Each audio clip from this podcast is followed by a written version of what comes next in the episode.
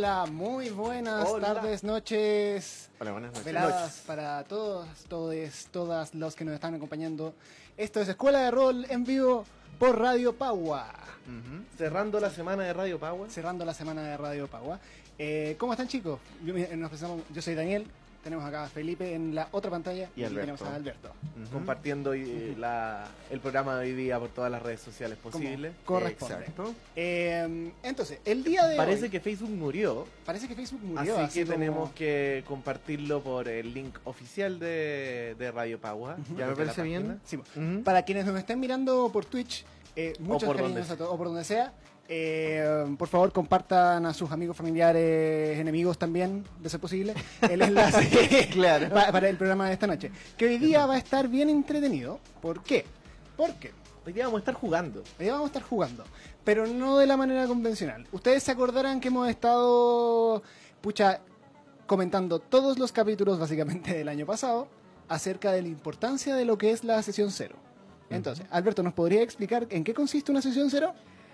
Bueno, eh, básicamente una sesión cero es juntarse a discutir, eh, por ejemplo, qué sistema es el que se va a jugar, en qué consiste y también en idear los personajes que se quieren jugar. Y también el discutir bajo qué condiciones, ya sea en la tonalidad, en también el tema de si hay censura o no, y ese tipo de aspectos y también la ambientación es en la que se va a jugar. ¿Ya? Eso es básicamente una sesión cero. Que eh, puede ser una sesión, eh, decir, un día juntarse entre todos los amigos a ver eh, qué es lo que van a jugar. Como también puede ser un momento previo antes de iniciar de inmediato la partida también. Puede darse las dos cosas, no tiene por qué ser algo de un día en particular. Ahora, si la gente quiere más tiempo para poder reflexionar un poco más sobre las cosas, no hay ningún problema. Todo eso cae en decisión del resto. ¿Qué, ¿Cuál es la importancia, Daniel, de una sesión cero? La importancia, a mi juicio, de la sesión cero es que eso permite eh, establecer inmediatamente expectativas concretas para el grupo de juego. Eh, muchas veces, la gran mayoría, o sea, para quienes le haya tocado o para quienes han estado viendo, por ejemplo, el subreddit de historias de horror de RPGs o que han tenido de repente malas experiencias, nuestro juicio es que muchas veces esas, esas malas experiencias se pueden solucionar estableciendo una, un piso base de qué es lo que se espera que va a ser la partida. Y esto cubre muchísimos terrenos, por ejemplo, más allá de específicamente qué juego se va a jugar o qué, mm, o qué, qué tonalidad va a tener la partida, también uno puede definir cuáles son los límites que uno quiere establecer para uno. Onda, cuáles son los temas que uno no quiere tocar o que quiere que si se tocan sean... eh, se, se traten de manera un poquito más ligera o un poquito así como fuera de escena. Eso es lo que, norma- eh, que en términos eh, técnicos se conoce como los velos y las líneas. Los velos de las cosas que quieres que sean como insinuadas y las líneas las cosas que no quieres que se toquen. Puedes establecer otro tipo de metodología eh, para poder mantener la seguridad y el bienestar de todos en la mesa. También pueden establecer, ya en términos un poquito menos alejados de la seriedad, eh, por último, ¿cómo queréis que se trate en las instancias chistosas o pucha, el, el humor dentro del juego? ¿Queréis que, pucha, por ejemplo, eh, cuando uno quiere tirar una talla, trate de hacerlo cuando uno está eh, estando siempre en personaje o hacer como comentarios metanarrativos acerca de lo que está sucediendo? Eh, en el fondo para definir qué es lo que tú querías hacer, porque pucha, la gracia de ju- juntarse a jugar rol con, con, eh, con un grupo de gente es que todos lo pasen bien y es importante también establecer cuáles van a ser las características de esa experiencia que van a tener en conjunto. Exactamente.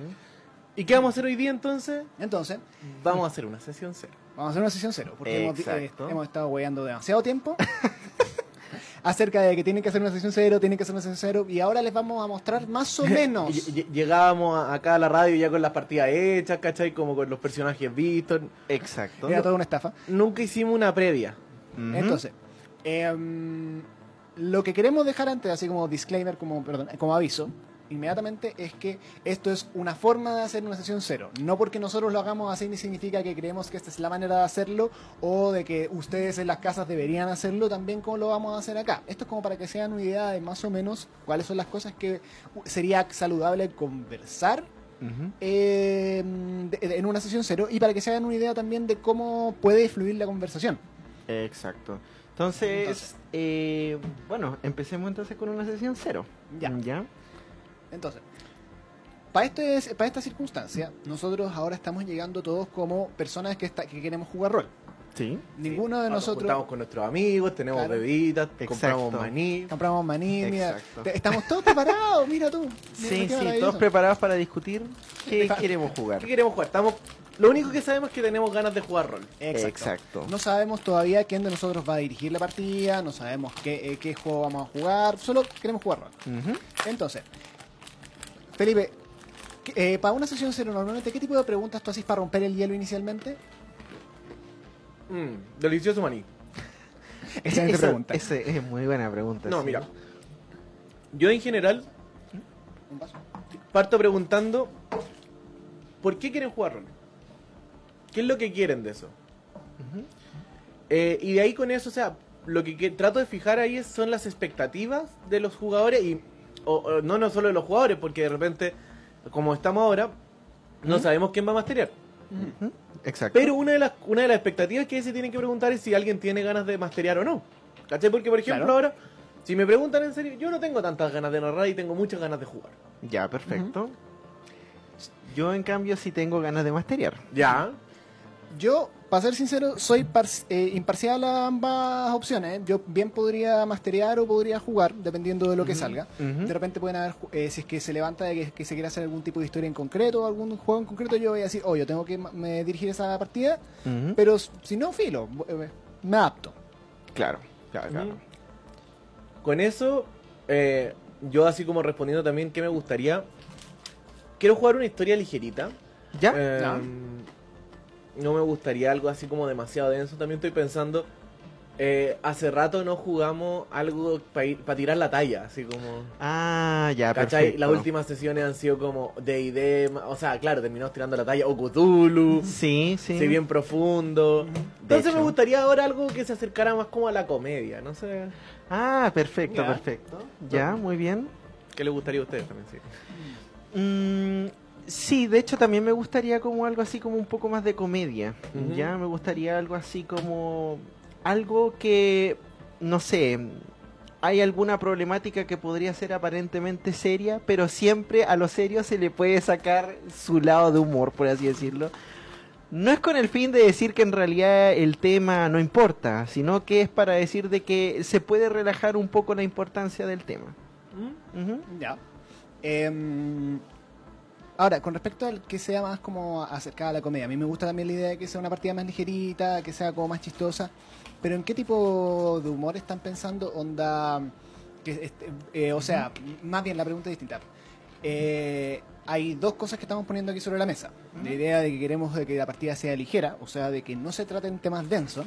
Claro. Y por otro lado, el que queremos que la partida sea chistosa que puede que se- puede que sean muy parecidas o que coexistan eh, mucha- muy a menudo, pero no necesariamente son la misma cosa, porque una comedia puede tratar de temas bien densos, puede, ser comedia- eh, puede ser humor negro, puede ser sátira, y bien una partida puede ser livianita en ser chistosa, o sea, hay sistemas de My Little Pony y esas cosas. Por ejemplo, claro, claro. No sé qué estás insinuando con eso. Claro. ¿Qué te gustaría a ti, Daniel? ¿Qué prefieres? A mí me gustaría, o sea, yo soy muchísimo más parcial, lo reconozco a las pa- al humor en mis partidas cuando es un poco más negro. Y eso yo creo que ustedes lo saben. Ya. Ahora, eso no significa que no quiera, eh, que quiera inmediatamente, no sé, tocar así como temas así como terribles que so- solamente no las puedo soportar eh, riéndose, sino que onda, me gustaría de que el humor fuera menos así, onda derivado solamente de errores, sino que también como que sea, no sé, e- ese humor que se deriva, jaja, eso también me pasa, ¿me cachai? O, Ah. ja, to- todos vivimos bajo el, el terrible yugo del capitalismo tardío. Mm, Ya, ok, perfecto. O sea, no literalmente, pero ¿cachan para dónde va? Claro. Ya, entonces sería. Sería algo livianito, pero en. e- O sea, no tan livianito. Mm. Como subiéndole un poco la tonalidad, pero tomándonos lo relajado nosotros. Exacto. Ah, ya, sí. Yo creo, yo también apunto como lo mismo, la verdad. Ya, yo creo que ahí. O sea, to- todavía lo que estamos hablando. Siento que se puede adaptar a casi cualquier juego. Mm, definitivamente. O sea, de hecho, porque incluso voy a adaptarlo, los juegos más serios te los podéis tomar como en el tono irónico de la seriedad del juego. Sí. Quizás, claro, lo veo un poco más difícil en cosas como Cthulhu. Ah, sí. Claro. O de repente podría, uno podría hacer una cuestión, no sé, por ejemplo, podríamos jugar algún juego que nos permitiera hacernos como los personajes más de anime- los protagonistas de anime más edgy que se nos pasen por la cabeza y jugarlo así como súper en serio pero irónicamente, ¿cachai? Y eso igual sería como onda... no- Así no como, sé, así soy el como- ulti- literalmente soy el último de mi raza y soy el elegido de una profecía. Claro, Claro, claro. ¿cachai? Y en el fondo si todos son como el último de su raza y el elegido de la profecía y puede caer la cagada, ¿cachai? Eso es muy idiota, me Sí, encanta. sí. Perfecto. Mm. Ya. Eh, Al- al- como para entender un poco referencia al tipo de humor que tú estás apuntando, eso, eso también es una cosa que a mí me gusta hacer cuando hago sesiones cero. Como cuando te imaginas lo que quieres jugar ahora, a qué como película, a qué serie, a qué buen cómic eh, te recuerda. Te recuerda esa sensación. Y también preguntar cuáles, onda, a mí me importa mucho saber cuáles son las que te gustan a la otra persona. Mm. claro. ¿Cachai? Porque, por ejemplo, a mí- a- un, eh, como para volver también sobre, el- ya fuera de la conversación que estamos teniendo.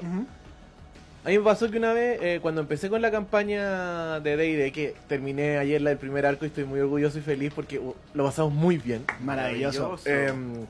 21 Ya. sesiones maravillosas. De- de- Yo le- sepan para todas las personas que no tienen tanta experiencia que esto es algo eh, honestamente sin precedente.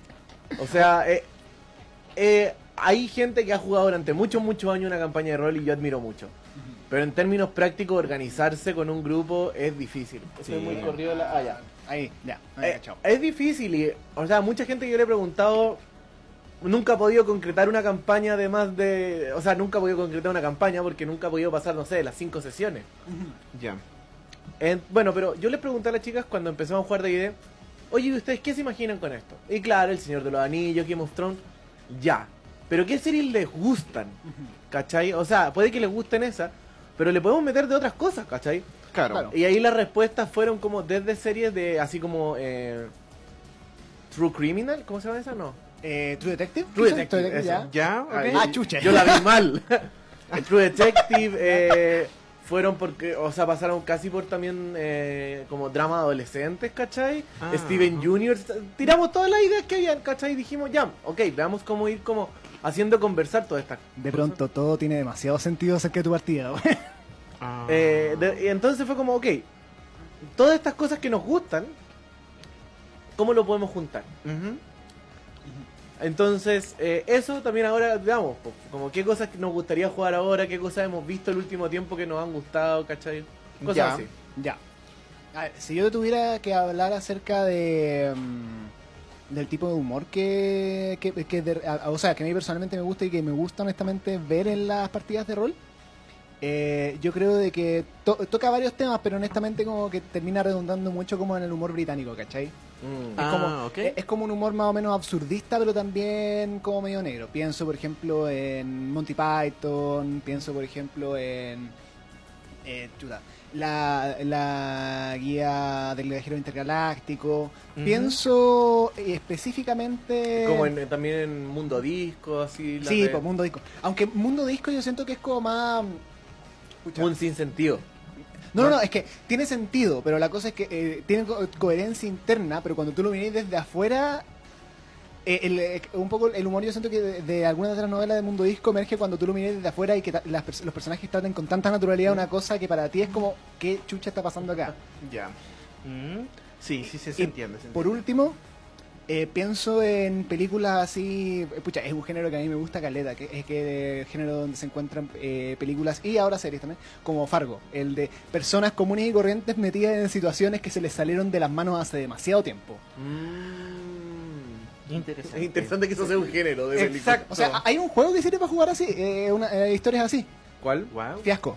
Y lo bacán es que es un sistema que está diseñado para que se juegue sin director, sino que todo está decidido así como narrativamente por dado. Ya, Bueno, algún día podríamos- me, parece, me parece bien.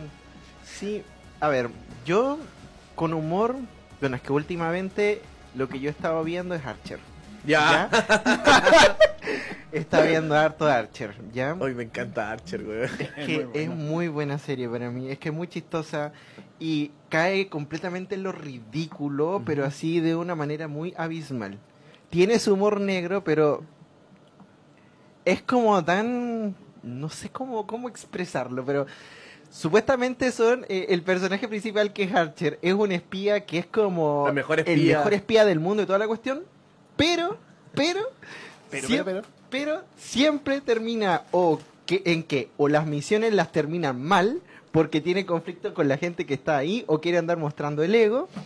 O se dan cuenta que en realidad alguien inventó la misión y solamente por una, por una, ¿cómo se llama esto? Alguna cosa muy absurda. Disfruto mucho arte. Sí, sí. O si es que logran hacer la misión, terminan o demandándolo o terminan como querellándose con ellos porque se mandaron alguna cagada en la misión. Mm. Entonces como es muy ridículo, porque al final uno lo único que ve es pérdidas, pérdidas, pérdidas, pero son gente como muy eficiente en lo que hace supuestamente. Igual es, Ya, eso es chistoso eso. porque mm, es jugar como. Estoy pensando en rol. ¿Sí? Ujú. Como en personajes que son muy buenos en ciertas cosas. Onda, Exacto. weón, así con stats brutales. Ujú. Pero explotas su falla constantemente. Exacto, es Exacto. eso, es eso. Y las fallas acá en Archer es las relaciones interpersonales. Es la dinámica que tienen los personajes entre sí lo que hace que la serie tenga Oh, sentido. Ya se me están ocurriendo demasiadas ideas graciosas, ¿cachai? O sea, si vamos a jugar en eso, así como, o sea, creo que ahora ya estableciendo, por ejemplo, ciertos términos de, de humor, comedia, cuando creemos los personajes del juego que sea, uno de los temas relevantes que vamos a tener que trabajar es el tema de las relaciones entre personajes. Sí, Sí. definitivamente. ¿Cachai? Porque eso puede que no esté en la hoja de personaje, pero le va a dar una capa, creo que para que lo disfrutemos nosotros, Sí. que le da el gusto. Ajá. Claro. Me falta escuchar, de hecho, Sí. lo que tú pensáis sobre qué tipo de humor querés. Mira, yo ahora hay una, hay una serie que estoy volviendo a ver, o sea, porque había visto como hasta la temporada 3, Ajá. ¿Ya? y ahora la estoy volviendo a ver, que es Parks and Recreations, que no sé si la he visto. No, He visto visto, muy ¿eh? poco, pero es maravillosa. Bueno, básicamente se trata de eh, una comedia full, pero de la de un grupo de personas en una municipalidad en un pueblo chico, chico, chico de ¿Ya? Estados Unidos, pero ni siquiera es la municipalidad completa. Es en un departamento en específico, ¿Ya? que el parque eh, de, o sea, el departamento de parques y recreaciones ¿Ya? y que quieren construir un parque. ¿Ya? Y se basa mucho también en eso, las relaciones entre los personajes, te presentan un, un cast de personajes relativamente pequeño. Y es mucho también con el humor sobre la burocracia, que porque literalmente hicieron siete temporadas sobre la construcción de ese parque, Me ¿cachai? estáis hueveando. Weón, es la No. raja. Entonces, Ay, por la mierda. a mí me gusta mucho eso como de repente que sea como humor como de la, la misión no es tan como épica de salvar el mundo ni nada, Uh-uh. sino una cosa toda eh, muy cotidiana, ¿cachai? Pero que te termina volviendo una aventura así como épica del que podéis sacar como el humor máximo Claro. ¿Ya? por lo por por no el nivel ni siquiera de ridiculez, sino como de caricaturización que termina llevando y los niveles de exageración. Creo que a mí Mm. muchas veces la exageración me da mucha risa. Ya. O sea, la exageración del cotidiano, ¿cachai? Como Ya. Como en realidad, incluso en nuestras vidas, hacemos cosas tan ridículas, ¿cachai? Que si lo veréis desde afuera son tan ilógicas. Sí, Claro. No, sí es verdad. y es verdad. como, weón, llevo en esta universidad tanto tiempo y ¿por qué tengo que hacer como 15 trámites para sacar el título, weón? ¿Y por qué eso está bien? ¿Por qué tengo que escribir una hoja de papel con algo, cachai? Claro, claro, sí te entiendo. Bueno, Ent- eh, espera, eso y la otra serie que he visto harto este último tiempo y que me ha gustado harto es The Mandalorian. ¿Ya? Que Ya. una de las cosas que me gusta es como este grupo de. que es muy clásico igual, como que existen algunos momentos como grupos de eh, desadaptado eh, social, pero porque han llegado como a, lo, al- a la- ser marginalizados en la sociedad, pero por otro lado cumplen funciones importantes dentro de. O sea, bueno, soy el mejor caza recompensas, pero no soy parte de la sociedad, ¿cachai? Pero es bien poco como. Cuando, el- la gracia a mí me gusta ahí cuando generáis como relaciones entre esos personajes, ¿cachai? Sí. Que son fuera de la sociedad. Y es como que ahí se da la vuelta, ¿cachai? Estos personajes nunca tienen un cotidiano, ¿cachai? Social. ¿ya? Y lo, lo poní y de repente empiezan así como, oh, creo que tengo sentimientos de familia, ¿cachai? Ya, perfecto. Perfecto. Entonces, Ay, me como, hoy siempre he sido egoísta, pero ahora esa persona que acabo de conocer hace unos pocos días, creo que la quiero. Y la quiero como un hermano, ¿cachai? Ni siquiera te en la bola romántica. claro, como, claro. ah, me mandaron a matar a este niño. Y ahora creo que soy padre soltero. Puta la wea. Está dando la vuelta por internet la talla de que gracias a The Mandalorian y The Witcher ahora como que lo que estaba de moda en la serie era historias de, fr- de freela- eh, freelancers solteros siendo eh, o sea, freelancers siendo padres solteros. como Bojack, como la serie de Bojack. Como Bojack, como Ya, Witcher claro, Mandalorian. sí, sí. Ya. Eh, entonces, Una cosa que a mí me gusta hacer es que cuando uno da una ronda de preguntas entre las personas que están participando acerca de un tema, se trata de llegar como una especie de consenso entre las posturas que hay, como para tratar de encontrar no necesariamente un punto entre medio, sino como para ver cuáles son las ideas que están dando vuelta, ¿Y cuáles son los puntos comunes? cuáles son los puntos comunes y para y cómo uno puede así como eh, dirigir eh, eh, no, eh, dirigir esto a un lugar en donde todos estén como emocionados con dónde puede ir esto. Y lo que yo siento acá es que, por ejemplo, el tipo de humor al cual le estamos apuntando eh, tiene que ver mu- eh, tiene mucho que ver con las distintas maneras de interpretar la cotidianeidad. Onda, en específico, lo que mencionabas tú, por ejemplo, con Archer, y lo que mencionaba el Felipe con con The Mandalorian y con Parks and Recreation. Yo siento de que eh, lo que tú, eh, Alberto, mencionabas acerca de, de, Ar- eh, de Archer en particular, es como la estas personas hipercompetentes fracasando estrepitosamente. Sí. Y Felipe hablando de estas personas súper normales viviendo cosas súper aburridas, pero con un nivel de drama así como eh, sin precedentes. Sí. Yo siento que eso es como una dinámica que, que, que- que podríamos abordar, esa idea del eh, cómo lo normal se exagera y Mm. cómo mu- lo normal para una eh, para e- ese grupo puede ser algo que, que está así como radicalmente separado de lo normal para otras personas. Exacto. Y, es, eh, y esa como distancia entre como que lo que uno establecería como normal pa- eh, para, eh, para los NPCs que están rodeando a la historia, los personajes no jugables, perdón, eh, y a los personajes jugadores, eso podría ser una fuente de, de humor. Em, volvamos a hacer un resumen para la gente que se nos está sumando recién porque... Ah, ya, em, buenísima. Bueno, eh, como hemos tenido algunos problemitas de conexión, mejor que ir haciendo resúmenes de qué está pasando. ya, sí. Así que... Ah, no, Dani, te voy a invitar a ti a hacer el resumen ya que estás Ah, hablando. sorry, que está- ya. Ahora, para todos los que se nos están uniendo ahora, nosotros estamos haciendo un pequeño ejemplo de, o sea, ya nos que eh, de una hora y media, en verdad, pero de cómo es una sesión cero y cómo uno puede conducirla para poder eh, generar una, una idea con- eh, compartida de qué, cómo quieren que sea una campaña o una historia de rol que se quiera jugar. Aquí nosotros llegamos con solamente la idea de queremos jugar rol y nada más. Exacto. Y ahora estamos conduciendo alre- a lo- eh, alrededor de cuáles son las cosas que nos gustaría que, eh, que estuvieran o cómo se sintiera la partida que jugamos. Y ahora estamos hablando acerca, eh, llegando al consenso acerca del tipo, eh, queremos humor y queremos una partida que sea más o menos ligerita, pero estamos hablando ahora del tipo de humor que estamos buscando. Claro. Y ahora eh, llegamos al consenso de, primero, de que va a tener que ver con tensionar la cotidianeidad, o sea, qué es lo normal para, no- eh, para nosotros como jugadores y lo normal para los personajes no jugables que viven en el mundo donde jugamos. Ajá. Eh, y por otro lado, yo siento que mm, también está el tema del, de- de, eh, del fallar como una fuente de humor. Porque, Sí. pucha, en Archer está eso así como patentísimo, en Parks and Recreation y eh, aparece un poquito... O sea, totalmente. Porque, Sí, po. eh, de hecho, en el fondo por eso hacen siete temporadas, pues, porque todos los planes que se hacen para financiar el parque, para todo, en el fondo, cada paso burocrático de lograrlo se demora una temporada en lograrse, pues, ¿cachai? Qué terrible, ya entiendo. Entonces, entiendo. no, porque claro, y más encima, lo- la gracia es que todo el mundo se lo toma muy en serio. Ya, perfecto. Que creo que esa es una de las gracias también del humor, Mm, del ridículo, y es que Sí. los personajes igual se lo tomen en serio lo que está Claro, pasando. claro, claro.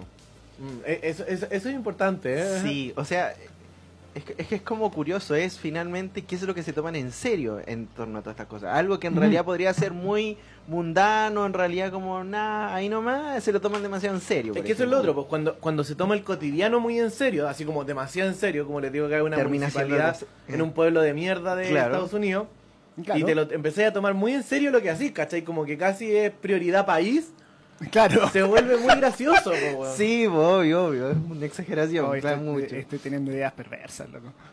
Ya. Pero mira, e- es igual eh, pasa en estas sesiones, que alguien ya empieza a tener una propuesta, Claro. Ajá. ¿cachai? Como de, por lo menos, que, en qué juego podemos adaptar esto, ¿cachai? Incluso, yo creo que podrían salir más de una propuesta. Sí. y por ejemplo, nosotros ahora sí estamos con el objetivo de jugar un guancho. Ya, Creo, perfecto, o sea, sí. podríamos decidirlo porque también estamos en contexto radio. Ah, Claro. claro, claro. o sea, pues. e- eso lo sabemos. Si bien esto es. Ya al- habíamos dicho desde antes que no íbamos a juntar a hacer esta sesión. eh, sabemos en el contexto que va a ser la partida. Claro. Iba a ser en un guancho. Por tanto, sabemos que esa próxima partida tiene que tener ese formato. Y si alguien tiene una idea de eso, ¿cachai? O más de una, porque de repente puede que, no sé, si los dos tienen ideas para eso. Pero quizá en una podemos seguir, uh, agarramos una para trabajarla durante el resto de la sesión y la otra la dejamos para otro capítulo y quizás Claro. eh, hasta ahí llega porque ya esa persona recibió como, ok, tengo tema, ¿cachai? Pero tengo otras cosas que quiero preparar como sin que ustedes me las digan, ¿cachai? Que Claro. eso también pasa a mí como Master, weón. Mm. No necesariamente me gusta el formato full sesión cero, sino que me gusta llegar con muchas cosas preparadas yo, ¿cachai? Claro. Ah, obvio, Sí, obvio. por ejemplo, la última vez que hicimos Sesión Cero, cuando nos pusimos a jugar Pathfinder 2, te- eh, quedamos como con una idea general de cómo queríamos que se sintiera y dónde queríamos Bueno, que ahí estuviera como empezamos sabiendo el juego. Ahí empezamos sabiendo el juego. Y cuando yo llegué a la siguiente sesión, yo les, eh, yo, o sea, había mandado antes al grupo Onda lo que había armado, pero había hecho una un pequeño documento que era básicamente un background general acerca del área en donde iban a estar jugando. Que era básicamente una no Italia fantástica en el Renacimiento. Entonces, ahora, eh, eh, de, de nuevo, uno eh, no piensen de que uno tiene que llegar sin nada. Muchas veces uno puede llegar con cosas ya previamente decididas, que puede ir de- ta- eh, desde algo tan mínimo como quiero que la partida sea chistoso, quiero que sea así como de terror, hasta que puede ser así como de decidir ya. Tenemos el sistema decidido y todos los jugadores tenemos personajes armados, pero no sabemos dónde los queremos tirar. Sí. O puede ser, por ejemplo, ahora hace poco empezamos con la tumba de la aniquilación. Claro. Y la sesión como cero fue, ok, la historia ya está armada porque la tengo en el manual. ¿Ya? ¿Sí? El tono yo más o menos lo tenía pensado, pero lo conversé un poquito. Pero fue como, ok, ustedes pensaron los personajes, igual los vamos a armar acá para las tiradas y todo, Sí. pero también veamos las relaciones que existen entre personajes. Eso es súper importante. eh, y tiremos también como la- las relaciones que existen entre los personajes y el setting también. Claro. Y ahí les tenía que dar yo como los apoyos porque yo me había leído el manual y conocía el setting, entonces el- como Master incluso puede llegar con todo hecho, pero la gracia es que los jugadores le aporten granitos, que puede ser granitos de arena o peñasco gigante, Exacto. porque ahí ya se siente también más la co-construcción. Eh, El, el aporte mínimo que puede hacer el jugador es el, el crear el personaje, o incluso puede ser menos, porque puede llegar a jugar con personajes prediseñados. Claro. Pero, y, y ahí entonces el aporte que tú le das es la interpretación, pero en la, eh, que es en la narración del juego. Pero Claro. en toda la previa igual podéis dar ciertos elementos. Ujú. Ya. Algo queréis decir. Eh, o sea, está, eh, llama- no sé si querías decir algo más, Alberto, dentro de esta línea, porque yo iba a llamar a reencauzar la, la, Ah, la sesión cero. No, no, dale nomás. ¿no? Dale. Entonces, tenemos, eh, tenemos esta idea acerca de cómo queremos que sea chistoso esto. Onda de que sea la exageración del cotidiano, pero también el tensionar exactamente qué es el cotidiano pa- pa- pa- para nuestros personajes. Ajá. Eh, hablamos también de... eh, me, me llama la atención en particular de que estábamos hablando de obras que nos inspiran a pensar esa- en esa manera del humor, que son así como distintamente, no necesariamente fantásticas. Así que yo siento que, eh, a pesar de que en estricto rigor nada descarta la posibilidad de que juguemos algún el- esto en un juego fantástico, estamos alejándonos un poco de eso, tendiendo de hecho un poquito más hacia tanto como pucha la ficción así como más contemporánea e inclusive un poco la ciencia ficción. Sí, sí, definitivamente. ¿Están de acuerdo con eso? ¿Creen que podríamos ir- tirarlo así como un lugar más fantástico? Mm, no, yo creo que no, porque ¿qué es lo que pasa? Yo encuentro que eh, el humor, el como lo estamos viendo ahora, como está muy relacionado con las interacciones interpersonales de los personajes, eso yo lo encuentro tan humano que yo no lo veo así como ya tirémoslo en una cosa como de un mundo fantástico, porque encuentro que eso se puede dar como en muy bien en muchos sistemas. ¿Mm? Mira, yo lo que yo no descartaría totalmente el mundo fantástico, porque, ah, y volviendo un poquito atrás, eh, una a mí me produce mucha risa eh, el que en esos, eh, como volver esos contextos súper fantásticos y épicos ¿Sí? a cosas súper cotidianas y... Ya, Ah, no, a- claro, a- claro. A mí me encantaría un sitcom de oficina en un contexto fantástico. Ya, perfecto. ¿Cachai? Así como... Algo como The Office, pero más exagerado. No, no, o- de Office, pero, weón, son No, los no weones me, que- no me amenaces con un buen panorama, maldita Porque, sea. eh, como The Office, pero así imagínate que pasa en un mundo fantástico, ¿cachai? Así como con, con donde, weón, son, son literalmente una empresa que se dedica a hacer varitas mágicas. Claro, una Que cosa tiene- con Harry Potter. Que tiene que existir en el- así como en D&D, en Claro. esos mundos, una empresa que se, o una fábrica que se dedique a eso. Claro. Dale, y ya yo voy a jugar como el contador de la fábrica. ¿Cachai? Tú voy a ser como el publicista, weón. Sí, pues sí entiendo. sí Entonces, entiendo. pero que es en este contexto así hiper épico, ya. pero weón, donde vaya a jugar como un- una cuestión súper cotidiana en este mundo, pero usáis ese contexto muy, muy exagerado, ¿cachai? Para hacer la contraposición, po. Claro. Ya, Eso ya. a mí me da mucha risa, onda. Ya. Sí, sí, sí. Siempre, y por eso siempre he pensado que un sitcom estilo de Office, pero en un mundo fantástico sería tan chistoso. Aunque fuera malo, yo lo vería, weón. Bueno, un poco, el, de hecho, el, en YouTube, el, donde salió el Acquisition Incorporated, que es un Sí. manual de Day Day, pero que Ya. empezó como un programa en YouTube. ¿Ya? As- Así que ya habían eh, precedentes de lo que pasó con Critical Role ahora. Claro. Eh, bueno, es, es eso, ¿cachai? Es como que son parte de una, de una serie de emprendedores, ¿cachai? Que se dedican a recuperar tesoros antiguos. Entonces, muy, muy de idea la wea. ¿Ya? Pero tenéis que hacer crecer tu franquicia. Como tú podéis tener, aparte de tu clase y tu raza, tenéis que tener un rol. Entonces, podéis tomar la, la habilidad de ser secretario, de ser Ya. como el contador. Bueno, ser- maravilloso. Perfecto, perfecto. E- Ese manual es muy, muy chistoso. Es como onda. pa- es cuando tú querías hacer humor burocrático en Ajá. es ese, ma- ese manual, al tiro. Ya, perfecto, perfecto. Entiendo. Entonces, por eso yo no descartaría así como a fondo la ficción. No, ¿Ya? no, no, no, sí te entiendo, sí te entiendo. Ya. Si a lo que voy es que el elemento principal no es el que sea de ficción No, no. Ese es el punto. Ya. Entonces, eh, siento que ahora pasamos a otra de las preguntas que a mí me gusta harto hacer cuando se trata de a- a- aterrizar un poquito más cómo queremos hacer esto, Ajá. que tiene que ver con la pregunta del sistema. Ya. Y aquí tiene mucho que ver también con la situación en la cual uno va a llegar a jugar.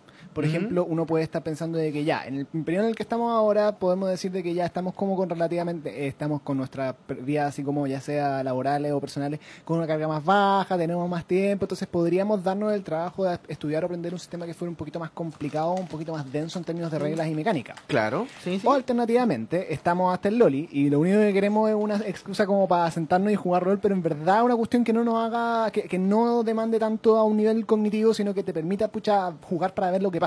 ¿Mm? Powered by the Apocalypse. Para ver, a ver, básicamente. Ya, muy bien. Entonces la pregunta que hago acá es, eh, ¿qué tan complejo les gustaría que fuera el sistema que vamos a jugar?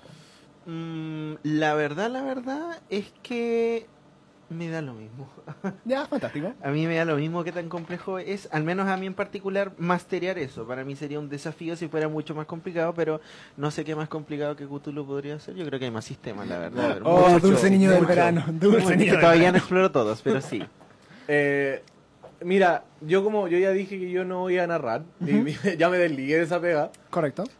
Eh, igual a mí onda, me gustaría que fuera un, un sistema que conociera, pero ¿Ya? Uno nuevo, mira, mientras me, me preocuparía más como esto igual va a ser en el futuro cercano, ¿Ya? me preocuparía que por lo menos la persona que va a masteriar maneje el sistema, ¿cachai? Y Ya. que no sea una exploración de un sistema así en... Porque Ya, a veces ya. yo he tenido eso, así que es como, ok, yo no, yo no manejo también este sistema, pero juguémoslo, ¿cachai? Como para probarlo. po. ¿Ya? Perfecto. Entonces, Claro. al menos que ya lo, lo manejaran bien, ¿cachai? Como para solucionar dudas, porque yo también pienso, esto igual en un contexto, si todas las partidas son en contexto, y esto igual va a ser en contexto de radio. Claro. ¿Cachai? Sí, Entonces obvio, ya obvio. que al menos el máster maneje bien el sistema, ¿cachai? Como para poder narrarlo. Ya. Muy bien. Y también el hecho de que esto sea para un one shot, siento que también te descarta un poco la posibilidad de que lo entretenido del sistema o de quizás el manual que ocupemos en específico sea algún tipo de sistema que se comienza a brillar a lo largo de varias sesiones. Por ejemplo, en el caso particular, por ejemplo, el manual de Acquisitions Incorporated es un manual de raja, pero en este contexto no valdría, porque tenemos una hora y media para sacarlo de brillar y de repente todas las cosas bacanes que hacen que sea como chistoso no van a alcanzar a verse. No, pues pasan Ya. a través del crecimiento de la franquicia a lo largo de las sesiones, ¿cachai? Como tener que reportar como tus ganancias y tus Ah, gastos. no, Exacto. claro. y no, y no, eso no, no. lo vamos a poder hacer ahora así como a Desopilante. No, no, no, claro. Reportes fiscales. No, eso no se puede. Tiro por hacer informes. Lo amo. Fallo crítico. fallo crítico con Excel, weón. No, fallo crítico, se te olvidó citar en APA. ¡No! ¡No! Ah, somos muy ñoños. Ya. Por la cresta. Pero sí, tenéis razón en ese tema. Claro. Incluso, o sea, lo- lo que- hay muchos que tienen mecánicas como para ir avanzando. Una de las cosas que no vamos a tener es progresión po, durante la, la sesión. Ajá. Sí. Claro.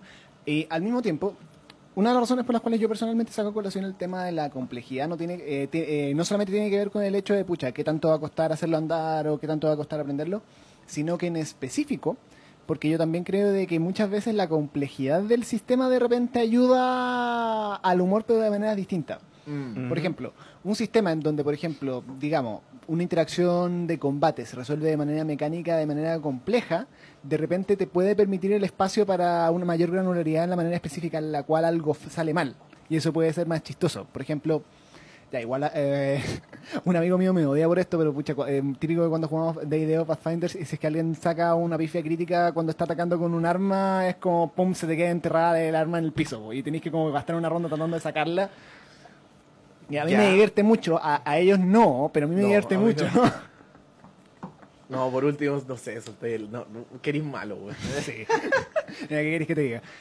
Ahora, por lo mismo, eh, un sistema que sea como más ligero en reglas también te permite como encontrar eh, resultados que sean como más narrativamente orientados. Es una de las cosas entretenidas de, Powered by the, ah, de los sistemas Powered by the Apocalypse, por ejemplo. Sí. Ah, chucha. Estaba tapando la cámara. Todavía estoy, ya, Eh, sí. sí, todavía estoy.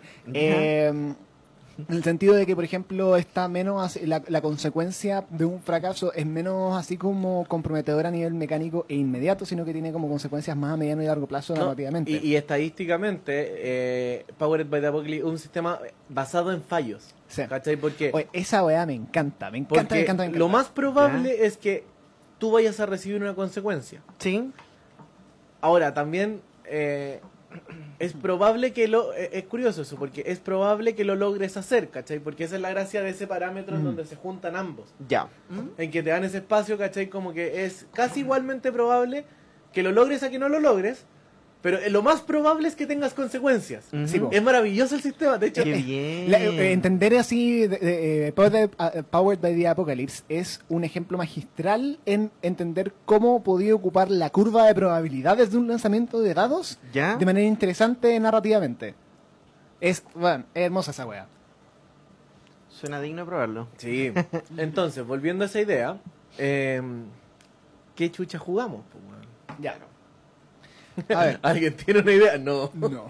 Bueno, esto fue un fracaso. Adiós, Adiós. No, eh, ya, es- eh, lo que tú comentáis, no sé si tú estás de acuerdo en eso de que te gustaría de que fuera un sistema conocido. Eh, o sea, mira, la verdad es que igual me gustaría ser un poco más explorativo, ¿ya? ¿Ya? O sea, si un sistema conocido ya no hay ningún problema, pero igual me gustaría como eh, saltarme un poco de lo que ya conozco. Ya. Mm, entonces, sería ojalá un juego que el- la, el- la persona que vaya a dirigir, por lo menos maneje cosa de que sea posible prepararla de una semana para otra. Ah, claro, claro. pero que eh, pero ojalá uno que tú personalmente no hayas probado. Ah, sí, sí. Ya. Pero uno que también ojalá tú también se- eh, tú sí hayas probado. Mm, sí, para mí me importa más que el máster lo haya jugado, pero... Ah, ya, perfecto. Pero sí. Ya, perfecto. Ya, igual eso Tuvo, tuvo bueno ese maní. todo, todo bueno ese maní. Eh, el ¿Ustedes creen que esto es bebida lo que estamos tomando? Oh, Oye, oye, oye, oye. No, no, no, es bebida. es Todo legal, todo Oye, legal. oye, todo oye. legal. claro. Por favor, no, nos, va- nos van a cancelar, maldita sea, los prohibi- prohibicionistas. Estamos en los, en los 20 de nuevo, maldita sea. Eh, ahora, eso igual nos limita un poco el pool, porque en estricto rigor encontrar uno que el- eh, un sistema que eh, la persona que vaya a dirigir conozca lo suficiente como para poder preparar bien, igual la O sea, básicamente se limita a los juegos que ustedes manejen. Claro, Claro, Todo y ese Claro, es que el nosotros dos manejemos. Sí. Claro. Ya. O Eh. sea, claro, porque probablemente si tú masterías, claro, solo si el Dani masterea, sería como un juego que tú no conocieras. Exacto. Claro. Mm. A ver, ¿qué, ¿qué sistemas se te ocurren a ti que tú podrías dirigir bajo estas que circunstancias? yo podría dirigir. A ver, eh, yo en varios programas atrás dije que estaba preparando un, ¿cómo se llama esto? Estoy preparando una partida de un sistema que no cae con la categoría que dijo Felipe, ¿Cuál? de porque es un sistema que todavía no pruebo, pero, Pero lo hay estudiado. lo he estudiado, exacto. Ujú. Que es el sistema de Eyes Only, que es un sistema que está especializado para simular lo que vendría siendo una película de espionaje. Ah, ya, ¿Ya? podríamos jugar Archer. Por ejemplo, se podría jugar Archer. Ya, y lo que ya. me interesa harto de este sistema es que primero es un sistema súper simple. Porque tú utilizas solamente dos dados de seis. Ya. En donde un dado es el positivo y el otro dado es negativo. Y simplemente suma y resta y veis qué es lo que pasa. ¿Ya? Perfecto. Y eh, además eh, es muy flexible en lo que tiene que ver con eh, la historia del personaje que tú estás jugando. ¿Ya? Ya. Tiene una cosa que se llama unos puntos de drama y por ejemplo, no, tú te inventaste un backstory, no sé, mi personaje tiene una doble vida, onda está casado y pero no le ha contado a la esposa que es una espía y Mm. trabaja en una cosa como de, de no sé, muy en una empresa... Me, me encanta esta mierda. Es que son cosas así, pues. De hecho, eh, es como ya que está trabajando como espía y no sé, pues la agencia en la que trabaja es una agencia más o menos nomás.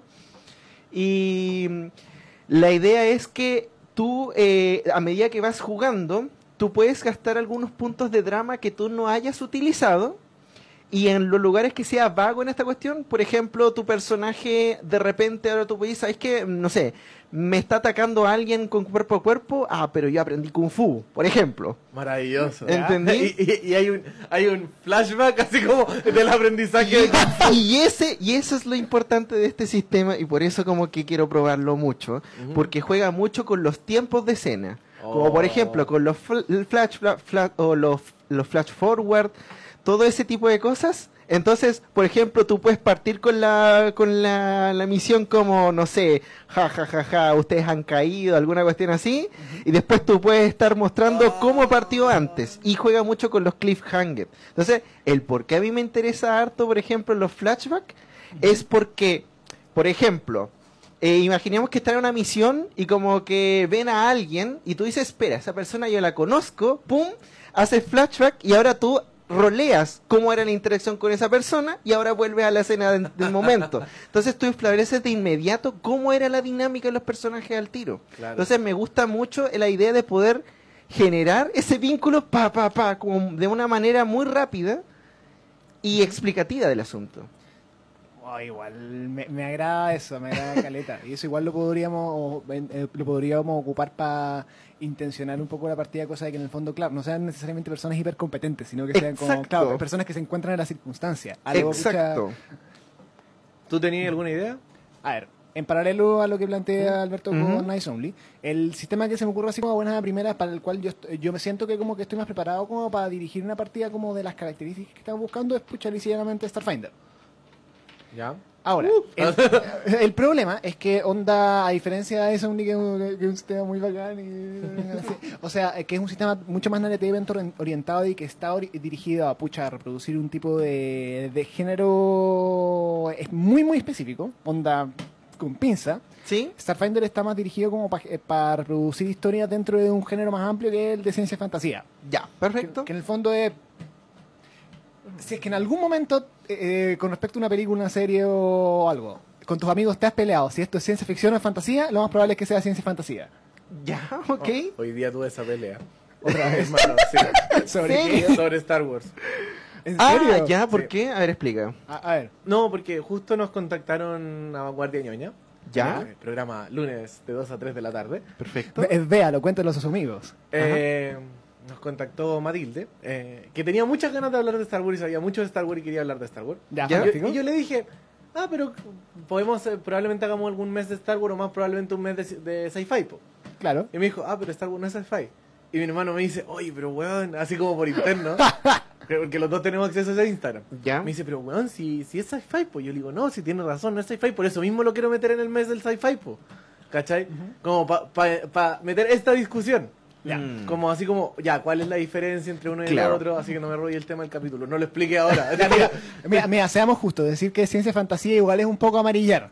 sí. Sí, así que. Ya, pero en el fondo De es hecho, como. yo lo conocía como ciencia mágica.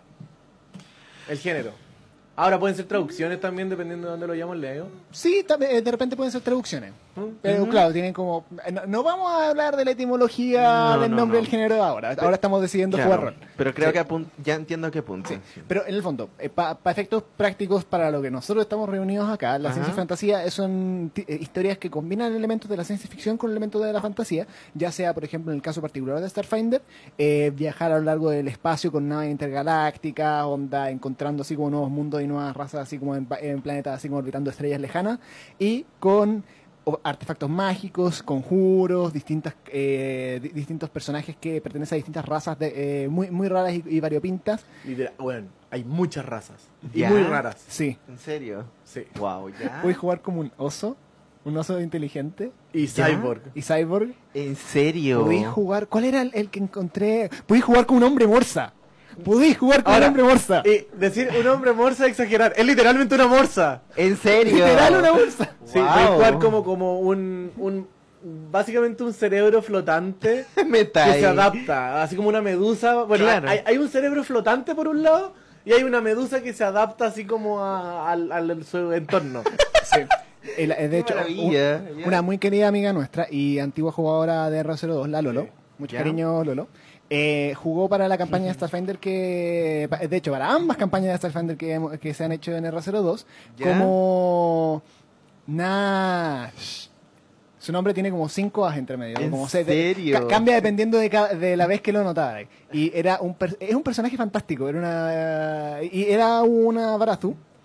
Que, Ah, eran sí, que, que eran efectivamente como medusas flotantes que como que forman parte originalmente como de una de, de una mente colmena y que como que se separan para vivir así como aventuras individuales y después como que regresan trayendo la sabiduría que han traído. Eh, eh, es muy entretenido. Bueno, ahí están los. Hay, hay una raza que también me gusta mucho, los, estos insectoides, ¿cómo se llaman? Mm. Los, los Shirren. Que ellos formaban parte de una colmena, ¿cachai? De Ya. que literalmente era una colmena así como que devoraba mundo y ellos se separaron. Y la weá que su mayor placer es tomar decisiones. Entonces, cuando toman decisiones sienten un placer así casi orgásmico, Sí, weón. no. Y, y son decisiones chiquititas. Onda, por ejemplo. Eh, Eligiendo un menú en un restaurante, una weá así. ¿En serio? Oye, ¿qué onda? Eso está súper interesante. Bueno, eso a mí me gusta ese manual que te da mucha, mucho material para rolear a cada raza. Sí. Ahora, Wow. mecánicamente, la cuestión es efectivamente Pathfinder en el espacio. ¿Ya? Ahora, es complejo igual. es complejo. No es tan enfermamente complejo como lo es Pathfinder primera edición hoy en día. Pero sí tiene su dejo de complejidad.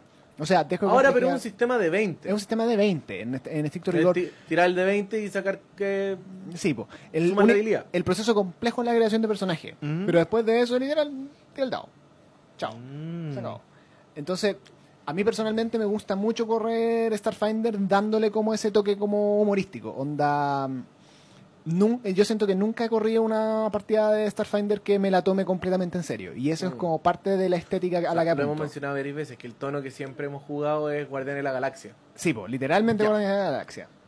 Mm. Onda, de hecho, ah, recogiendo de nuevo esta, esta idea de la familia encontrada que tiene de Mandalorian, que Sí, también po. tiene Guardianes de la Galaxia. Sí. Se me ocurre una idea. Ya. Sin tener total seguridad que va a pasar en febrero. ¿Ya? ¿Qué pasa Ya. si en febrero jugamos nomás? ¿Ya? Todos los programas son juegos. Pucha, en gra- gran parte de febrero no voy a estar, pero si quieren jugar. Pero- Ya me, me sumo a algunas, po. ¿Cuál, cuál podí? A ver. ¿Qué, qué día parte de febrero? Parte un viernes, quiero decir, ¿no? Eh, no, un día sábado aparte de febrero. Bueno, esas son coordinaciones que podemos ver después. Claro, Pero el justo. tema, hagamos febrero de juegos ¿Ya? eh, y hagamos las dos propuestas. po. Bueno, yo cero problema. Yo, fr- francamente, solamente voy a estar como para la última. Ya, pero pues, ya ahí, ahí voy a jugar. Starfinder. Te voy a perder Ace, Ace Only, eso sí. Ay. Ya, pero voy a verlo desde la distancia. No puedes ver. Ya, claro. ¿Ya? Eh, si le tinca eso, ahora mi pregunta es cuál, ¿qué preparamos ahora? En vista de que Starfinder lo dirigiría yo, Ajá. o alguien más en caso de que falle mi deber, eh, creo que sería...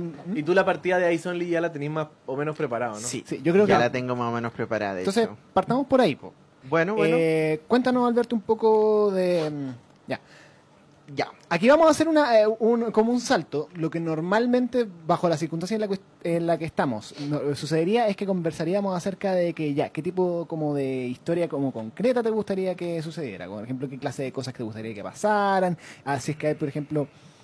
eh, Es como un poco la una metodología que a mí me gusta mucho, que es la metodología de las películas hollywoodenses de acción, que es la idea de establecer los set pieces Ya. que es como ya. onda para muchas de las grandes películas de acción lo que se hace antes ni siquiera de escribir el guion de ¿Mm? la película es como decir yo quiero eh, así como los productores dicen yo quiero que haya una pelea así como brígida en un helicóptero encima de un de, de- un supertanker que cruza eh, eh, transatlántico Ya. entonces es como, ya, lo eh, definen así como los productores, así como, digamos, tres o cuatro, o sea, cua- eh, una cierta cantidad de set pieces, ¿Ya? que son como la- las grandes escenas que son como las icónicas que van a mostrar en la publicidad, y le- se las pasan a la- al equipo de guionistas, y es como, ya, hagan una historia. Mm. Y tienen que encontrar una manera de hilar todas estas como escenas bacanes que quieren que se hagan Ya, para que haga sentido. De hecho, eh, hace tiempo leí un artículo, no me acuerdo dónde, pero que hablaba de que efectivamente las películas de, eh, de Rápido y Furioso, las más recientes particularmente, funcionaban literalmente con esa lógica.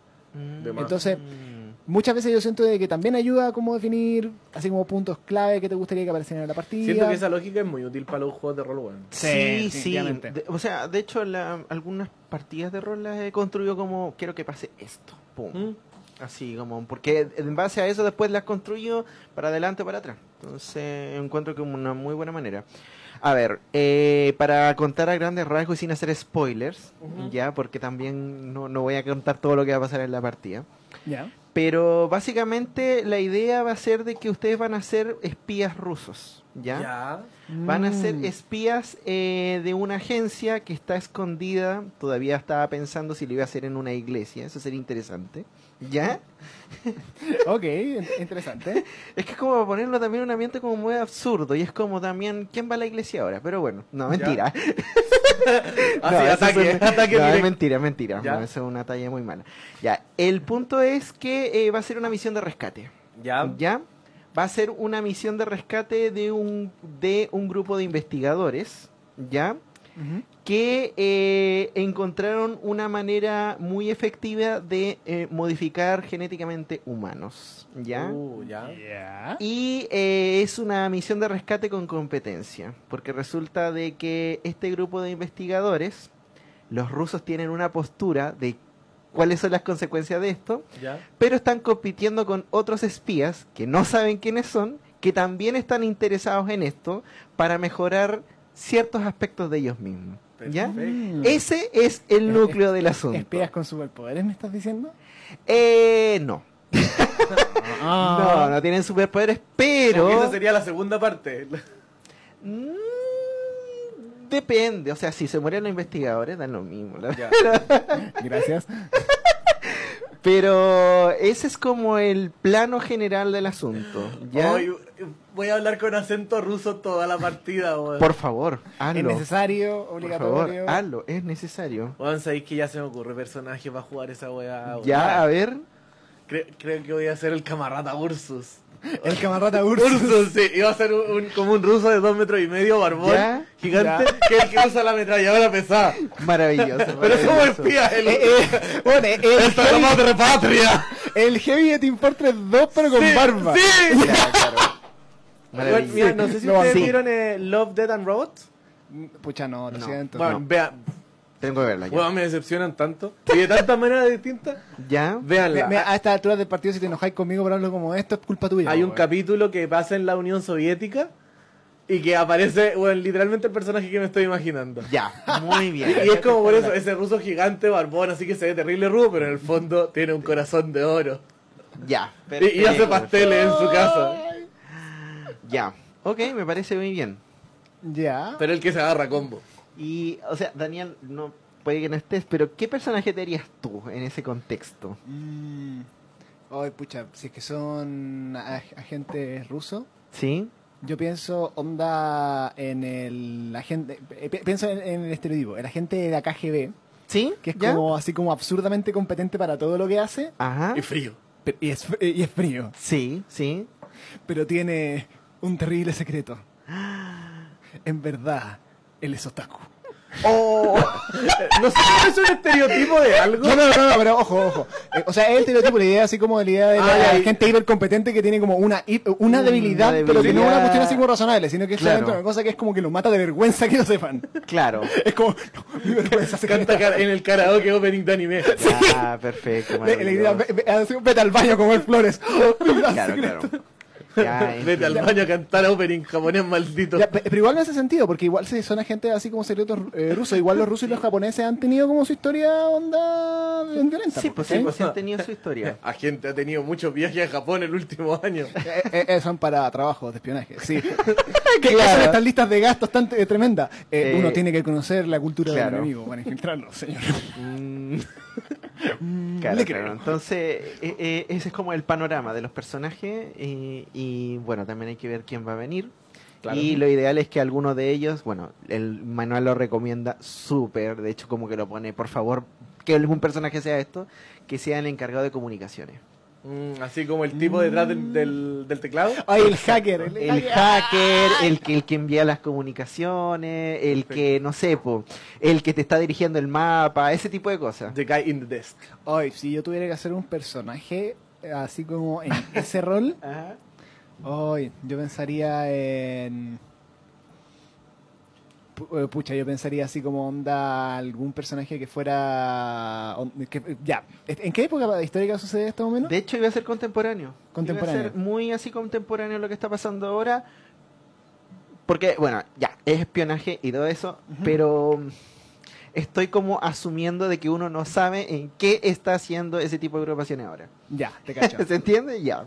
Ya, yo pienso que este podría ser un, un personaje que fuera así como onda o eh, que fuera ya de, de no eh, eh, eh, estereotipo terrible pero me iba a divertir la idea que fuera como un adolescente ¿Ya? ya sea como americano o fuera así como británico hasta pienso que podría ser inclusive alemán Ya, Pero la cosa es que es un cabro que básicamente se escribió por su cuenta en el internet Ya. Ah, pero que ya. solamente habla, o sea, se- eh, la su única manera de comunicar, eh, la razón por la cual eh, fue seleccionado por pucha, la, gente, la agencia, La agencia, espía soviética Sí. es porque el loco, claro, desde muy chico se aprendió así como a manejar computadora y el loco, pucha, eh, típico así como películas de espías, hackeó así como la, Claro, la. NSA a los 8 años, así como, ah, nosotros ten- eh, tienes un gran Ya, futuro chico. perfecto. Pero el loco no tiene amigos, nunca ha interactuado con gente, entonces la cosa es que su única fuente así como de Ah. cómo conversa la gente de mi edad es a través de memes de internet y también de referencias como, no sé, en 4chan o otros sitios nefastos como eso. Claro, perfecto. Entonces, Dale. onda, esa idea, un cabro chico desadaptado. Ok. Ya. ¿Sí? Entiendo, Bueno, perfecto. yo sin jugar ese personaje me haría me trataría como jugaría con el tema de la subversión de expectativas, ¿cachai? ¿Ya? Y me haría un weón marihuanero a cagar. ¿Ya? Así como, como weón suena reggae, ¿cachai? De fondo cuando están hablando con él. Pero el loco es pegado, pues weón, pegado, entonces el weón es seco. Pero onda habla lento, ¿cachai? Ah. Como, ¡Ay, qué no, maravilla! loco, si cuando me, me vuelo, me programo mejor. No, hermano. cuando programo fumo mejor, weón. Ya, perfecto, como, perfecto. Claro, pues weón, así, ¿cachai? Como, Claro. Ay, como se pone a silbar, weón. Sí, weón. Se pone a hacer reflexiones así de repente. Oye, weón. Weón, te urgí, weón. Creo que el gato me está mirando. Conche tu madre, weón. Chuta, Weón, ya. Estoy con la pálida, weón. Chuta, Ay, ya. venía muy chistoso, onda Sí. que por uno- ma- como literal por una mala tirada se fuera en la pálida. Sí, así como, hablando y no responde. Claro. Perdón, me dio bajón y fui a comprar comida. Yo vería un personaje así. Ya, ya, no sí entiendo. O si no, Sí. me iría full así como un weón que se cree weón en, en la Matrix, ¿cachai? Y literalmente No, sí. está ve- vestido como con ¿Ya? ropa de látex, lentes de sol, en una pieza oscura y teclando. Tecleando ya, perfecto, el estereotipo. Ya, que Oh, no, pero, pero yo imagino que sería como onda, yo combino- eh, agarro tu idea y la combino con el mío, que es el adolescente, pero que el loco Sí. sería el más bacán del mundo, donde me contrató la agencia Claro. de espía, el, el loco, el loco me eh, dice, bueno, me creo Kirito, ¿cachai? ¡Ay, Ya. concha tu madre! Wow. Ay, qué personaje más nefasto, me encanta. Sí, sí. Bueno, No, ahí hicimos una, una posible tirada de... con- Porque no vamos a hacer construcción de personajes con hoja ahora. No, no, no. porque- Y creo que alcanzaríamos a hacer personajes también para la otra idea. Pero necesitamos saber la historia. Ah, sí, ya, pues, de también, hecho, sí, esta es una historia que tenía pensada hace un rato. ¿Ya? O sea, Ah, no, Ah, no no. venía preparado, pero Ya, eh, siempre, sal- eh, siempre salgan de sus casas con hojas de personajes, chicos. muy bien. Ya, Pero, Daniel... perfecto. Ya saben cómo dicen los casts. El sexo seguro es el que no se practica, así que lleven hojas de rol. es el mejor anticonceptivo que tengo.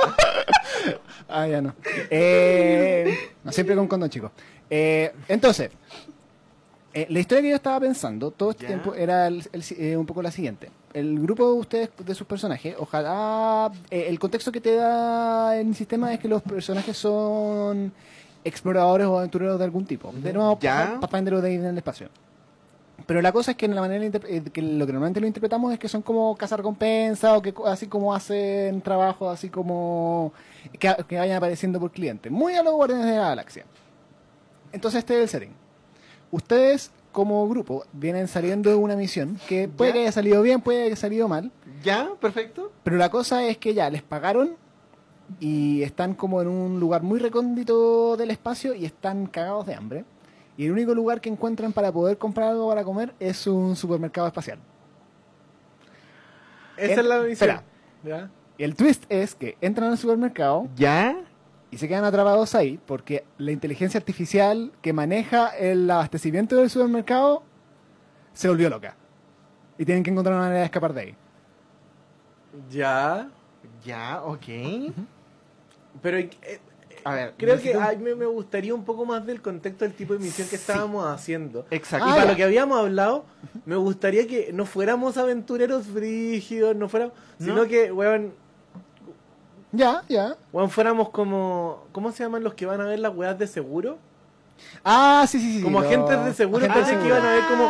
Ya el accidente sí pasó de esta manera, Ya, ok, y bueno, perfecto. terminamos encerrados en ese, porque literalmente, weón, somos trabajadores así. Ya, me gusta mucho más esa idea. Onda Ya, de que sean como eh, empleados de una compañía de seguro. que onda van a cachar así. O, onda, este supermercado ha sido como, como, eh, como que está desconectado, no está recibiendo así como suministros, vayan a cachar qué onda. Puede, puede que haya habido algún- puede que haya sido siniestrado, puede que lo hayan así como asaltado piratas espaciales o bandidos espaciales. O. Onda, y quieren cobrar el seguro y nosotros tenemos que ir a chequear que efectivamente la póliza cubra ese, ese problema. Exacto, onda, y hace mucho rato que vengo así como la imagen, que el grupo así como de los personajes entra eh, a la- eh, al supermercado y onda ve- ven así como corriendo por uno de los pasillos así como tenuemente iluminado una persona gritando esperen, esperen que no se cierre la puerta y la, la puerta se cierra detrás de ellos y cada la rodilla gritando ¡No! No, espera, y más importante, creo que para agregarle esa misión como graciosidad, Ya. tenemos que lograr juntar las pruebas para demostrar que el seguro no cubre esa wea. Chucha, no. Sí, sí, banco eso, banco eso demasiado. eh. Obvio, pues, weón, so- somos agentes de seguro, no queremos Sí, que el seguro funcione. Claro. Exacto. Ay. No sé, bueno, ahí no sé qué les parece esa idea, si... Ah, Ay, ah. sí, no. A, a mí- a mí me gusta, no sé qué opinas de tú, Alberto. No, sí me, me gusta, me gusta. O sea, es que estaba pensando como el tipo de personaje y como que todavía me cuesta un poco como entender el... Porque Pathfinder, por lo que me comentaste, tiene como un montón de razas y sus características. Claro. Pero como trasfondo ya me estoy imaginando como alguien como ultra frustrado que es como que tomó la pega porque era la única que había y es como que está haciendo todo de mala gana, así como... Claro, claro. Pero, por ejemplo, a ver, lo que podríamos eh, reducir, hace- hacer para poder ayudar un poco a la elección sería reducirlo a las, a las razas que están disponibles en el libro básico. Ya. Porque la gran mayoría de las otras razas vienen de los otros libros. Claro, claro. Entonces, Oh. en- ¿Mm? O incluso pensar en eso de la raza antes de eso, podríamos pensar como qué roles podrían haber en un, en un equipo, ¿cachai? ya, claro. me O parece. sea, ni siquiera un equipo para completar esa misión. No. Claro, Pero un equipo de seguros, así como... Ya, dale, pensemos ahí. ¿Qué tipo de O sea, nos acaban de mandar a un lugar desconocido en el espacio, ¿cachai? Ya, Como- perfecto. ¿A quiénes mandarían, cachai? Claro. Yo me imagino que alguien de seguridad, por lo menos. Claro, alguien que se encargue de proteger así como a los técnicos, a los... Básicamente un guardia. A los ejecutivos. Ya, claro. perfecto. Y se podría, por ejemplo, mandar a, a alguien que es como el seguro no funciona. A- a- acá le ofrecemos otro. Un, vendedor, vendedor, de un seguro. Un vendedor de seguro. Me gustaría ser un vendedor de seguro. Un abogado. Un abogado, ya. Ya, ok. Me, me gustaría... Pero el abogado sería como el investigador en el fondo. Sí, pues el, Claro, el sería abogado como- sería como... Claro. El, el que No, va a yo- asegurarse yo- yo ya. quiero ser un vendedor de un abogado, una criatura sin alma, ¿cachai? Que trata de cagarse a los demás. Ya. Ah, maldito abogado. Ya, ok, perfecto. No, no tengo Oye. nada en contra de los abogados. Muchos O sea, sí, todos. tengo muchas cosas contra los abogados. Como- ¿Qué es- ¿Cómo sería una sociedad sin abogados? Claro. Vean el capítulo de Los Simpsons. Pero y yo, yo pensaría en otro personaje más, o en, en otro rol más que podría haber. A ver. No, no sé, Ah, pienso porque como te- para armar porque tenemos al, al guardia, tenemos Al investigador, tenemos al vendedor. Eh, a ver. Quizá un técnico. Podría Alguien que un- sepa de tecnología, Ah, ¿cachai? ya, ok, perfecto. Podría ser un técnico- podría ser inclusive el, pil- eh, el piloto en el fondo, que sea El chofer. El chofer, el chofer, el chofer de la furgoneta. Así como, eh, el piloto así como podría ser un tipo avesado, no, el chofer de la furgoneta. El chofer, sí, weón. El tío, el, Sí, el, el tío, el-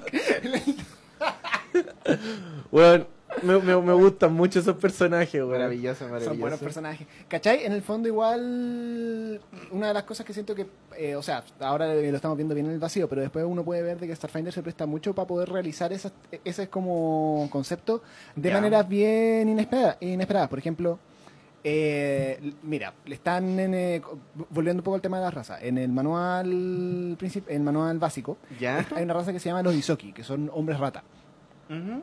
Los, eh, los Isoki son ratas. sí, son, son así como son humanoides pequeños que tienen como características de rata y viven en un planeta donde básicamente su vida ha sido así como siempre su vida es como súper comunitaria viven literal en madriguera Mm. y onda como que se, conocen entre eh, toda la gente toda Todos la son gente del primos. planeta, todos son primos todos son hermanos Como todos son italianos. parientes y loco yo pienso que el conductor de la furgoneta debería ser un Isoki Bueno, todos tus conductores, todos tus pilotos de naves son Isoke en tus partidas de Starfinder. eso es una mentira y lo sabí Wow. ¿Cuál no ha sido un...? todos mis mecánicos son, son Isoki que es distinto Ok, sí, sí, tiene un punto.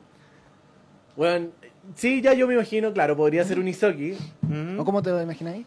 Eh, no, es que al revés, como que jugaría incluso subvertiendo esa idea, ¿cachai? Onda, weón, que el chofer de la weá sea un... Podría ser un androide, ¿cachai? ¿Ya? ¿Ya? Para dar un contexto, los androides en el universo de Starfinder son formas de vida biomecánicas, que para efectos prácticos viven para siempre, pero la cosa es que cada 100 años o sea, eh, un una nueva alma llega a habitar ese cuerpo. Ya, perfecto. Entonces ahí es cuando un androide se muere, pero ahí como que se reinicia y puede que conserve memorias de la vida que tuvo anterior o no. Ya, pero para efectos perfecto. prácticos, eh, ahí le pone como cada uno de esos androides eh, cuando eh, reviven uno de estos Sí. cuerpos como que se atribuye a sí mismo un nombre específico de acuerdo pucha cua- eh, como Weón, sabéis que yo para el abogado estaba pensando y no, no me acuerdo toda la raza, ni siquiera la del manual básico. a ver Pero, weón, lo que se parezca más a un demonio. Así como un demonio clásico, ¿cachai? ¿Ya? Onda, weón, ver, no, no me acuerdo si hay demonios jugables. Hay Tiflins. o sea lo están los. Tiflins pero pucha eh, hasta yo iría más lejos ¿sabes? yo pienso en, los- en los bogones de la guía del viajero intergaláctico O literalmente un robot. Ah un SRO Sí, sí son, Es que tú- estaba esa es la posibilidad para jugar una lavadora. Sí. Un SRO es literalmente queréis jugar como Citrivio, queréis jugar como Artuditu, queréis jugar como jugar como literal una lavadora. Sí, literal una lavadora, lo así. Eh, la diferencia entre el Android es que efectivamente los SRO son también eh, eh, son formas de vida mecánico orgánicas, pero en el fondo son muchísimo más mecánicas que orgánicas. De hecho, creo que, que son como full mecánicas, pero tienen como alma. claro, ¿Cachai? Es como el caso de, los de los androides que son como bioorgánicas, o sea, biomecánicas, pero se les mete el alma, ya, este es como que un alma se metió en una lavadora, fin. Claro. Esa es la historia. Entonces es muy entretenido. Ya, perfecto. O de Y, repente y- y se puede hacer como un... Weón, el chofer debería ser una morsa. el chofer de Sí. Y se puede hacer, por ejemplo, es que estaba pensando como en una cosa súper ridícula. Sí. En un robot que es vendedor de seguro, pero es porque cuando habla de repente empiezan a, a decir apps, Co- por eso Weón, decirlo, como que de repente empieza a vender otra cosa en aquí ver. Si quieres tu suscripción premium en Spotify. Una cosa Oye, ya, pero no puedo usar robots. ¿vale? No, yo pensaba que el, vende- el vendedor. yo pensaba que inclusive el vendedor de seguro ¿Sí? podría ser un gris. ¿Ya? Porque eh, tú cachai los grises. No. Literal, así como. Los alienígenas como Los más ma- estereotípicos de la... ¡Ah! Sí, el, el marcianito, bail- eh, el marcianito 100% real, no fake, bailando cumbia. Ya, perfecto. Es como, eh, ese es como el tipo de alienígena que son. Y la Ya, gracia ya, es que ya. los grises son como, igual como poco compren- comprendidos por la raza Igual civilizada. rara la elección, pero dale. No, sigue pero eso. porque como que en general como que no se comunican con otras razas, no porque no interactúen con ellas, sino que porque no hablan. Como que onda son la clase de personas que como que te mira a los, a los ojos y no dicen nada, así como... Y te queda parado así como apuntando con el dedo y haciendo un símbolo. Entonces yo imagino así como que va como con los pa- como- va, va como con, con un bolso lleno como con póliza y como que lo agarra y se lo pasa así como a la cara y es como... Y como golpeándole la cara. Me gusta ese personaje. como, si te me compro un seguro te vas a ir. Asiente Ay, no. lentamente. Y lo mejor como que se puede fusionar con las paredes. Entonces,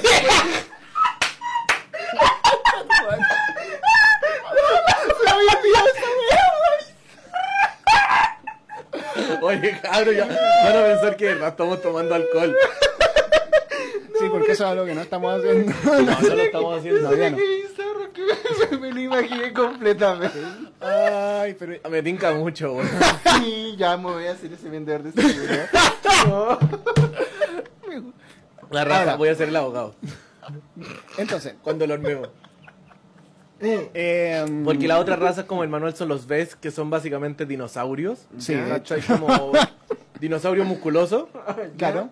Que esos son como onda la, la raza así como por defecto que mm, eh, usualmente, eh, o sea, uno puede tomar para, ser un soldado. Ya. Ya.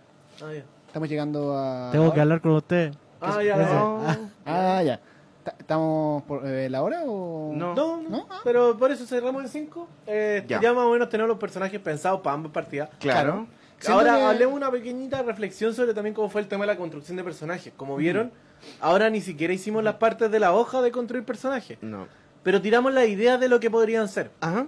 Incluso sin conocer los manuales, o sea, conociéndolos un poco para poder involucrarnos más, pero tirando la idea, después veremos cómo adaptamos nuestras ideas al sistema. Al sistema, exacto. Y eso, o sea, para mí eso a mí me gusta harto, adaptar mi idea al sistema, no Exacto. adaptarme al sistema para crear algo. Mm. Uno de los problemas que de repente uno se encuentra muy a menudo cuando uno se aproxima por primera vez a jugar rol es que uno eh, entra como la idea de ya, quiero jugar un juego y en el fondo el- la persona que conoce el juego te presenta ya, tienes todas estas opciones, tienes que elegir, elegir, elegir y eso puede ser algo abrumador. Y por eso yo siento que siempre he sentido de que una manera muchísimo más efectiva de aproximarse a la creación de personaje es para pero ¿qué personaje te quería hacer? Onda, ¿qué te- eh, tú conocías estas historias, conocías estas películas, conocías estas series, ¿qué personajes resuenan contigo? ¿Cuáles no? ¿O cuáles son cosas que sería, tú crees que sería entretenido interpretar? Y una vez que tenéis como una idea de cómo lo querías hacer, ya, ¿cómo podemos agarrar estas reglas y ocuparlas para construir lo que tú querías? Ya. Y Sí, sí, sí. onda, a- al final del día eso. Y eh, una manera así como concreta de reiterar la idea de que las reglas y el sistema que uno elige están al servicio de la ficción que uno quiere contar y de la experiencia de juego que uno quiere tener. Exacto. Y no al revés. Ujú. Sí. Entonces, de hecho, yo en general cuando me acerco a un manual, esto es mi opción, no estoy diciendo como que es lo recomendable, no. Yo cuando me acerco a un manual empiezo leyendo el capítulo de creación de personajes Ujú. porque me da una idea general de lo que va a ser la experiencia para el jugador. Ya. ¿Cachai? De qué, qué va a estar viendo el jugador, como qué decisiones va a tomar. Y, y me acerco a esa, esa opción con un personaje ya en la cabeza. Onda, veo la tapa del manual y digo, ya, ¿qué me imagino con esta wea, cachai? Y de ahí me meto a la sección de creación de personaje y, y claro, y si la sec- esa sección me hace irme a otro lado, voy volviendo. Pero con, con esa primera experiencia ya como que puedo primero ayudar a otra persona a, a crear su personaje. Y segundo, al tiro uno empieza a agarrarle el, el qué gustito me quiere dar esta historia. Ya. ¿Cachai? Exacto. Porque las opciones de personaje finalmente te dan el gusto que va a jugar cada uno. Por mucho que el mundo te entregue mil cosas de lore, incluso te va, a entender como qué gusto tú le quieres dar a una historia en este juego. Claro. Mm. Ahora, eh, no sé si quería eh, añadir algo. ¿Añadir algo hasta ahora, no? O sea... Ah, es que hay una cosa que yo, que yo sí quería añadir. eh, que no cubrimos esto a toda cabalidad hoy día, pero una de las cosas bacanas de esta instancia de creación de personajes es que podéis también ver cómo los personajes se relacionan y se conocen. Ahora Ya. en este contexto, ya que estábamos tirando como ideas de personajes que pueden estar en la historia, no se dio tanto, pero muchas veces lo que sucede es de que yo tengo mi, mi concepto de personaje armado y yo escucho, por ejemplo, el personaje que está armando Felipe o Alberto y digo, hoy qué bacán ese personaje, me gustaría de que ese personaje tenga este tipo de relación con mi personaje. Ah, sí. Y ahí tú vas pudiendo construir cuáles son como la manera en la cual se conocen los personajes O sea, por, antes de por comenzar la ejemplo, historia. una cosa graciosa sería, estoy pensando como en esta película que me gusta mucho, The Cabin in the Woods, ¿Ya? ¿Ya? que por ejemplo el guardia fuera nuevo, fuera su primera misión. ¿Ya? Y se encuentra con el chofer que bueno, hace su pegado como cotidiana y quiere vivir su vida. Y los otros dos personajes que son el vendedor y el abogado que son un par de cínicos. Claro, claro. Y el otro weón como que todavía tiene esperanza en la vida, ¿cachai? Sí. Como que él, el joven que de verdad quiere que los seguros se cobren, ¿cachai? Claro. Y el otro par de cínicos así como que van y... Una abuelita diciéndole, no, sabe que su se- señora, su seguro no, no, no cumple con el reglamento número 4, párrafo 5. Ah. Entonces, disculpe señora, no, vamos a tener que llevarnos su casa. No hay otra opción. Ay, qué terrible. Y, y- y después el otro le, bueno, pero si este otro seguro que puede comprar Claro. para que no le suceda esto la Para que próxima no vez. suceda esto.